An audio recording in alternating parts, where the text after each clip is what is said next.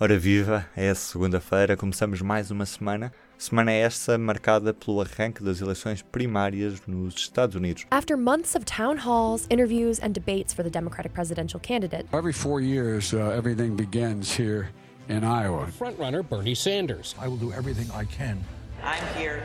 I'm hoping that the people. Hoje é noite de cálculos no Iowa e por isso trouxe o Alexandre Martins. Então, o que vai acontecer é a primeira votação na longa caminhada do Partido Democrata para a escolha de um candidato a enfrentar o Donald Trump na reeleição para a Casa Branca em novembro. Portanto, neste momento eh, vai haver eh, eleições primárias em todos os estados, mais nos territórios americanos. A diferença do caucus para uma eleição comum que nós conhecemos, em que as pessoas vão lá um- a uma salinha pôr um voto numa, numa urna e tal e vão embora para casa. O caucus, o que acontece é que hum, exige muito mais do- do- dos eleitores. O Iowa, por esta altura do ano, está assim um frio um bocadinho agreste. E mesmo muito, não é? E em vez de uma pessoa, imagina um eleitor, que já, que já não é uma coisa que se faça muito nos Estados Unidos, tal como em Portugal, não há assim uma grande afluência às urnas, geralmente. Muito menos eh, em primárias, embora este ano seja diferente porque, pela questão da, do ódio e do amor ao Presidente Trump, dos dois lados. Espera-se mais afluência nesse sentido, mas no cálculo o que acontece é que as pessoas não, não lhes basta sair de casa e ir lá deixar um voto e vir-se embora. Eles vão fisicamente para vários espaços, igrejas, ginásios, eh, escolas, e depois dividem-se em grupos, consoante o, candidato o que apoia. candidato, não é? Por exemplo, há 70 pessoas que querem apoiar o Biden vão para aquele cantinho, 80 vão para ali, não sei o quê, e depois começam, há debates, há discussões entre todos, tentam-se convencer uns aos outros para passar de um lado para o outro. Ao longo do dia isto vai acontecendo e depois começam as votações. Neste cálculo no Iowa há também há outra particularidade, que é quando um candidato, numa das votações, se não atingir 15%, está de fora. Portanto, esses apoiantes ficam livres para serem convencidos pelos apoiantes dos outros candidatos a irem para, para o seu lado. Portanto, só isto deixa-nos perceber que é muito difícil fazer qualquer previsão numa corrida no Partido Democrata com tantos candidatos e com candidatos que estão assim muito perto uns dos outros nos dois campos, num campo mais progressista e num campo mais moderado. Já agora, para esclarecer as pessoas, isto, este modelo de cálculos funciona no Iowa, mas não funciona em todos os estados. Não, eh, há, há- é- Há vários há modelos, não é? Vários modelos, tanto mesmo na- na- no tipo de votação que nós conhecemos mais eh, de, de voto em urna, também há diferenças, há primárias abertas ou semi-abertas ou só fechadas a eleitores daquele partido, portanto há, há, há- há primárias que, que exigem um- uma inscrição anterior, outras de- aceitam no próprio dia, portanto aquilo, cada estado tem a sua forma de, de votar. Quem é que pode votar nesta segunda-feira? Nesta segunda-feira podem votar todos. Os republicanos também podem ir lá e votar nos, eh, nos candidatos do Partido Democrata. As sondagens mostram que Bernie Sanders é o candidato mais destacado nesta primeira primária. Podemos já dizer que Bernie Sanders será o candidato vencedor no final desta corrida ou é muito arriscado fazer algum tipo de Nós não previsão? podemos já dizer que ele vai vencer o Iowa, quanto mais o final da corrida toda. Ainda falta muito, mas há aqui uma. Eu sei que as pessoas estão veem umas sondagens e depois, ah, o Sanders, e depois gostamos muito do Sanders, ele vai ganhar, e por isso só o Sanders é que pode ganhar o Trump, e não sei o quê.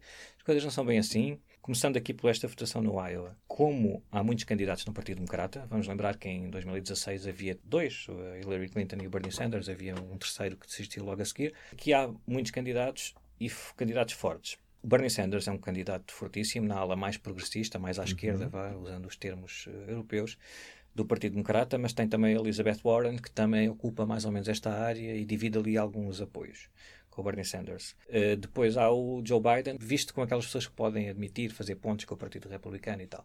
Nesse campo até há mais, temos o Pete Buttigieg, que foi o mayor lá no, no estado, no Indiana, e, e é um jovem, é o mais jovem candidato no Partido Democrata. E há também a senadora Amy Klobuchar, que também é assim do centro. Destes quatro, cinco, eh, são os outros não interessam muito, mesmo o multimilionário Bloomberg que se meteu aí, que vai concorrer apenas algumas eleições, também não se espera que faça grande moça no- nos favoritos.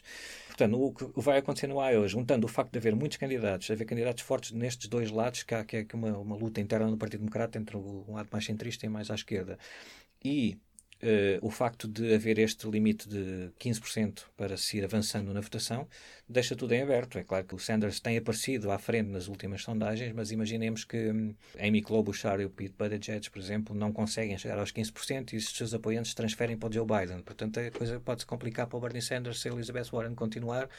Há ali uma data de, de, de, de manobras e de coisas que nós ainda temos de ver. Mas sim, o Bernie Sanders é um candidato forte uhum. nesta altura e o Joe Biden também. A nível nacional, o Joe Biden, segundo se nos guiarmos uhum. pelas sondagens, continua uns pontos à frente do Bernie Sanders nesta luta pelo prémio final da nomeação. Não é? Certo é que agora as primárias, as eleições vão ser muito coladas umas às outras, portanto é expectável que ao final de poucas votações comece a haver desistências de candidatos. Sim, é muito provável isso. Uh, os, os, os resultados, como estamos a falar de pessoas diferentes, com campanhas diferentes, candidatos com, uma, com um apoio uh, diferente. Os resultados logo no Iowa e no New Hampshire, que é uns dias depois que é a segunda uhum. votação, são muito importantes para candidatos como Amy Klobuchar, Pete Buttigieg e os outros ainda com menos uh, intenção de voto nas sondagens, porque se tiverem um desastre eleitoral no Iowa e no New Hampshire ou, no, ou só num, podem logo abandonar, porque quer dizer, as pessoas que estão a pôr dinheiro naquilo já não, não querem perder mais dinheiro e passam para outro, é assim a vida. Um, Agora, se o Joe Biden ou o Bernie Sanders ou a Elizabeth Warren tiverem um resultado aquém do esperado, depende do que é que é esse aquém. Ninguém está à espera que o Biden tenha 5%, por exemplo, e seja corrido na primeira votação, mas se o Biden ficar ligeiramente atrás do Sanders, isso não quer dizer nada para o desfecho final, porque o estado do Iowa e New Hampshire estão mais feitos à medida das ideias do Bernie Sanders, um bocadinho uhum. neste ciclo, e depois destas duas votações, vamos então para os Estados do Sul, onde o Joe Biden tem um grande apoio da, da, dos eleitores afro-americanos, que é ainda uma herança do, da passagem do Biden pela Casa Branca como vice-presidente do Barack Obama. Ele tem, de longe, muito mais apoio entre o eleitorado afro-americano do que o Bernie Sanders, que é até dos que têm menos. E, portanto, depende de como o Bernie Sanders chegar lá. E se o Joe Biden não ganhar eh, nem no Iowa nem no Hampshire, é diferente se ficar em segundo ou em terceiro. E se for em terceiro, se é muito cá para baixo ou se não é. Portanto, Uh, mas acho, mais, nesta, nesta fase da corrida, que ainda não é fase nenhuma, ainda nem sequer começou a primeira votação, e as pessoas já querem que haja um nomeado, uh, mas podemos dizer que o Bernie Sanders, do lado mais à esquerda, é o mais forte, e o Joe Biden, do lado do centro, é o mais forte também. Enquanto os candidatos do Partido Democrata vão trocando acusações, o que é que acontece ao Partido Republicano? O que é que se passa? É, o, o, Donald Trump passeia um bocado, não? Também vai haver para lá umas primárias e tal, como no Partido Democrata, mas como é normal uh, no partido que tem um presidente na Casa Branca, há muito pouca hum, oposição. Uh, há uns quantos, dois ou três candidatos no Partido Republicano, mas são muito low profile, muito insignificantes e não, obviamente não, não põe em risco a nomeação do Presidente Trump, que em termos formais terá que ir à convenção do partido no, no verão deste ano e ser uh, confirmado como hum, como presidente dos Estados Unidos, mas a nomeação dele não está em risco. Vamos só relembrar que ao final desta segunda-feira vão ser eleitos delegados que vão depois ao Congresso do Partido, aliás, aos dois congressos, uhum. tanto do Partido Democrata como Republicano, e vão torcer, entre aspas, pelo candidato que ganhou hoje. A partir assim, é isso eleitoral que estamos a falar, que é um sistema político diferente do nosso. O nosso é direto, não é? Nós votamos para um presidente e os votos contam-se quem tiver mais votos ganha. Lá é diferente, como já sabemos assim em termos gerais, mas agora, nos, nas últimas semanas, houve um, uma complicação ainda maior, que é eh, Pronto, basicamente, quando os norte-americanos, os eleitores norte-americanos votam para um presidente, não estão a votar diretamente naquele candidato, mas sim nos representantes do partido daquele candidato no estado em que estão a votar. Portanto, imaginemos que o Partido Republicano no Iowa tem 20 delegados. São esses, esses 20 delegados, pessoas mesmo, fisicamente pessoas. Que depois, que depois vão ao Congresso Nacional esse, do Partido. Como esse candidato foi o mais votado, vão então ao Congresso primeiro no Estado e depois no Congresso Nacional confirmar, sim, eu vim de um Estado em que as pessoas votaram no, no Presidente Trump, no candidato Trump, portanto eu voto aqui e é só esse voto quando que isso acontece isso é para a nomeação não é? Estamos a falar nas nomeações uhum. dos candidatos eh, é da parte da nomeação.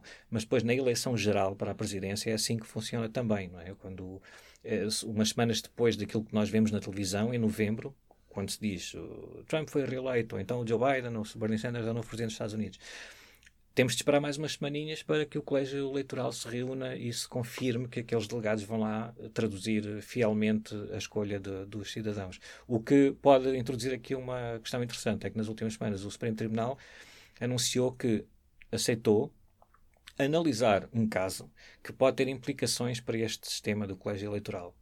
E não sabemos que, que, o que é que vai resultar daqui. Que é basicamente uh, a questão sobre se estes delegados que nós temos aqui a falar têm de facto uma obrigação legal de cumprir exatamente a indicação dos eleitores e manterem-se fiéis a essa indicação e quando forem eh, no colégio uhum, eleitoral sim. confirmarem aquilo que nós vemos na televisão, basicamente, não é? na noite das eleições, ou não, se, se podem votar em quem bem entenderem. Há, há, opiniões para todos os lados, porque neste momento esta ideia do colégio eleitoral também está a ser muito posta em causa principalmente depois da Hillary Clinton ter ganho com quase mais de 3 milhões de votos uh, populares na, em relação ao, ao, Trump e ter perdido as eleições, é assim o, o, sistema americano, mas há muitas pessoas que acham que o colégio eleitoral já é uma coisa ultrapassada e estão a tentar pôr isso em causa. O que, hum, se o Supremo, a partir do Supremo, tem duas hipóteses, claro, ou confirma que, que a tradição em muitos estados, porque muitos estados têm leis para obrigar os, os, os uh, delegados a cumprirem a, a, intenção de voto dos eleitores. Mas essa lei depois tem penalizações, uns uma multa, outros não sei o quê, depois eles votam ao contrário. Um facto é que houve, não foram muitos, uh, poucos ao longo da história, mas sempre que houve delegados uh, rebeldes, não cumpriram a intenção de voto dos eleitores, o, esse voto foi aceito na, na, na, nas contas finais da, da, da, para a presidência. E ainda aconteceu com a Hillary Clinton e o Donald Trump. Uh, houve delegados que estavam instruídos a votar na Hillary Clinton e votaram, por exemplo, no Colin Powell, que foi uh, uma figura já mais do passado, e um, foram multados, mas o facto é que esses votos foram contabilizados uh, no fim, nas contas finais. Portanto, vai com esse passado também. Agora, imaginemos num cenário que se calhar não é, não é provável, mas imaginemos que o Supremo decide, não, os delegados podem votar em quem muito bem também, entender. Também. Se calhar, em último caso, como é um sistema tão complicado, pode abrir as portas ao fim do, do colégio eleitoral, porque aí vai ser preciso exercer um controle uh, sobre-humano sobre cada um dos delegados para ver se não há ali jogadas de bastidores para alguém se infiltrar e coisas, portanto vai baralhar o sistema. Mas é uma questão interessante que pode não dar em nada, mas é só para as pessoas acompanharem. Obrigado, Alexandre. Obrigado, até à próxima. E para acabar este episódio, deixa-me dar-lhe uma nota. A conversa que faz parte da série dos 30 anos do público desta semana será publicada no P24 de amanhã. Da minha parte é tudo por hoje. Resta-me desejar-lhe uma boa semana. O público fica no ouvido.